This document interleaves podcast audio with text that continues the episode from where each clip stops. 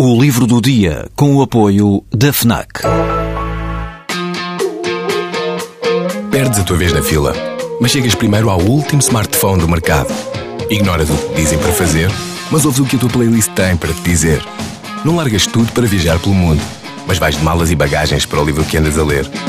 Deixas o despertador tocar mil vezes, mas se ouves o hino na televisão, saltas do sofá e sentes o arrepio.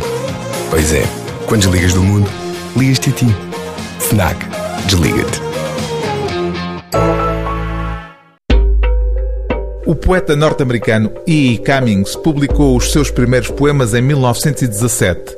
Pouco depois, ainda nesse mesmo ano, com a Primeira Guerra Mundial a alastrar pela Europa, alistou-se como voluntário, tornando-se condutor de ambulâncias em França. Uma missão que viria a ser interrompida ao fim de cinco meses, quando as autoridades francesas o prenderam, juntamente com um amigo, sob a suspeita de espionagem devido a declarações antibelicistas. A experiência da prisão deu origem ao romance autobiográfico O Quarto Enorme, publicado em 1922 e até agora inédito em Portugal.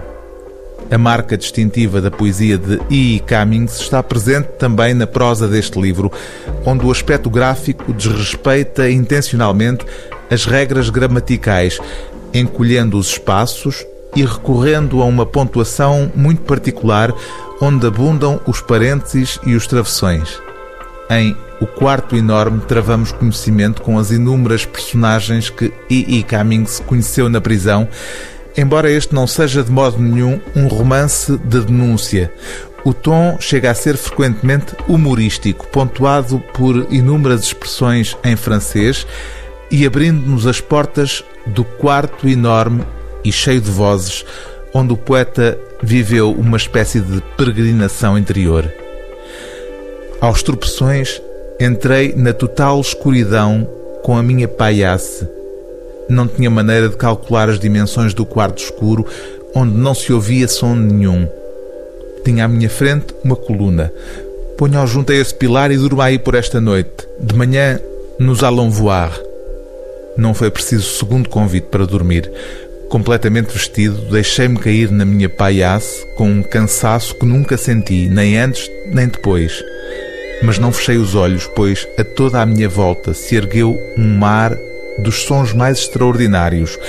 O quarto, até aí vazio e minúsculo, tornou-se subitamente enorme. Gritos estranhos, pragas, risos, esticavam-no para os lados e para o fundo, aumentando até uma profundidade e largura inconcebíveis.